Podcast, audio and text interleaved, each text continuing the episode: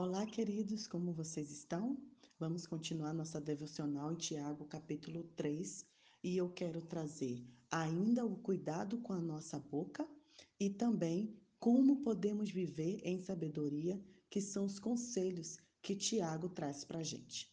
Eu encontrei um texto do pastor Ed René Kivitz que eu quero compartilhar com vocês, que diz assim: Cuidar da língua e da boca não é o mesmo que ficar em silêncio.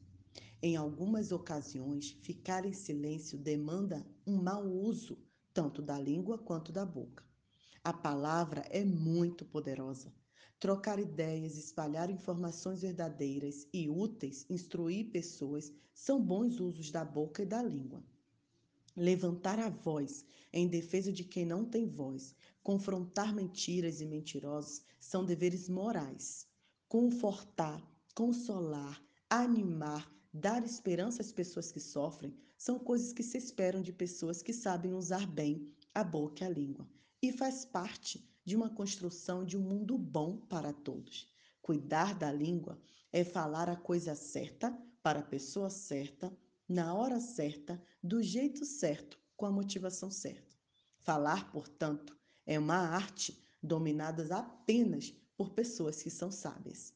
Nossas palavras são soltas ao vento também se voltam contra nós, trazendo vida ou morte. Por isso, nos é exigido que cuidemos bem da nossa língua e da nossa boca. Isso mostra maturidade. Tiago, o irmão de Jesus, diz que a pessoa que consegue controlar a língua é perfeita. Como não existe pessoa perfeita, ninguém consegue então controlar a língua. Bom, já que a língua é esse animal selvagem, o melhor que temos a fazer é cuidar para que ela não cause tantos estragos, não apenas para os outros, mas para nós mesmos. Ficar de boca fechada, às vezes é uma forma de não nos metermos em espuro. A boca do justo é fonte de vida. Por isso, não podemos ter uma comunicação violenta, de desvalorização, rejeição, de crítica e de destruição. Profundo, não é, querido? Como é importante que a gente saiba usar a nossa língua na hora certa, no momento certo. Tem pessoas que pensam que falar pouco, falar bem ou ser sábio é ficar em silêncio em tudo. Não.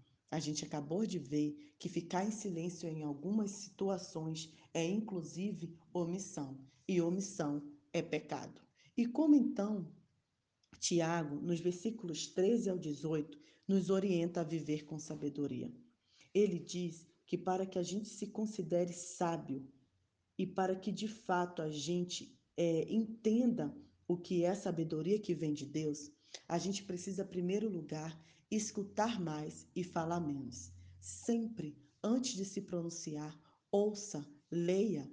Eu quero inclusive incluir aqui que não só falar, mas antes de digitar. Nas nossas redes sociais, temos visto muitos debates, muitas discussões muitas brigas. Por quê? Porque as pessoas não sabem ler primeiro, compreender, para depois digitar. Número 2. Viva com humildade. Seja humilde, querido. Soberba e arrogância não leva ninguém a nada. Mostrar que é sábio, se achar melhor que o outro, contar vantagem, isso não são coisas que vêm de Deus. 3. Viva uma vida santa que é vista no relacionamento com o próximo. Um relacionamento que gera gentileza, bom senso e misericórdia. Eu quero abrir parênteses para dizer que ontem eu tive o prazer de conhecer mais uma querida que tem ouvido a nossa devocional. A minha prima compartilhou e ela é, gostou, e aí a gente marcou ontem uma conversa.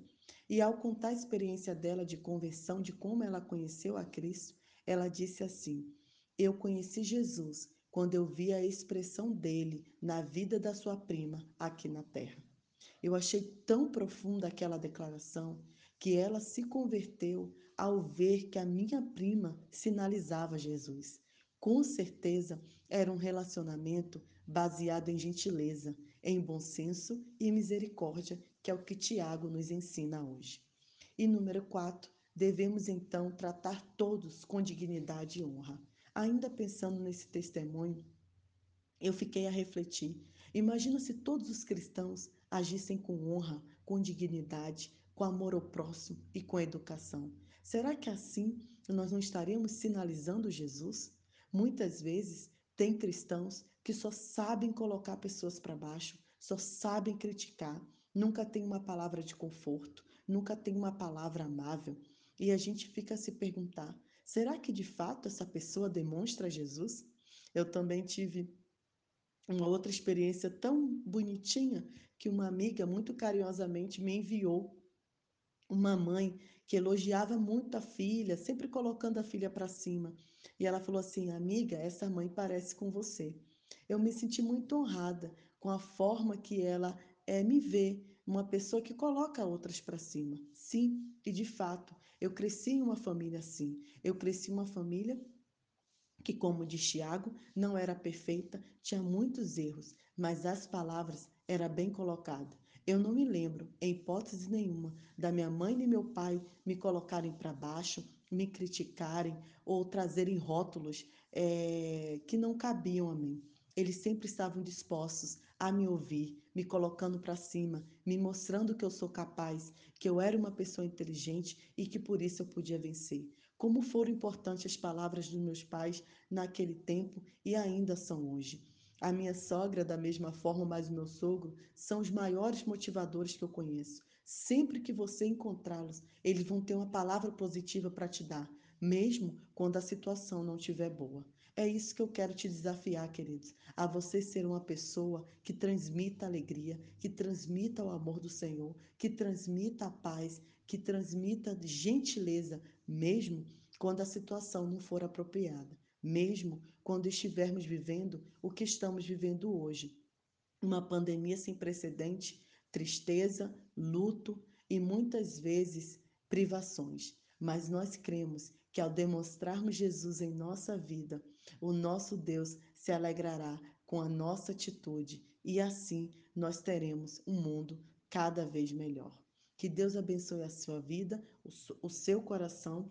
Não esqueça dos nossos desafios da semana, que para além da gente ter cuidado com o que fala e usar a boca para abençoar, usar as redes sociais para abençoar, usar os dedos digitando para abençoar, lembre-se de colocar a sua fé em ação. Essa semana a gente se desafiou a cumprir e a fazer algo é, para o próximo, né? De usar de solidariedade, de abençoar mesmo, de fazer boas obras. Então, que você tenha uma excelente quinta-feira, pensando já como e, e de que forma você agirá nesse final de semana.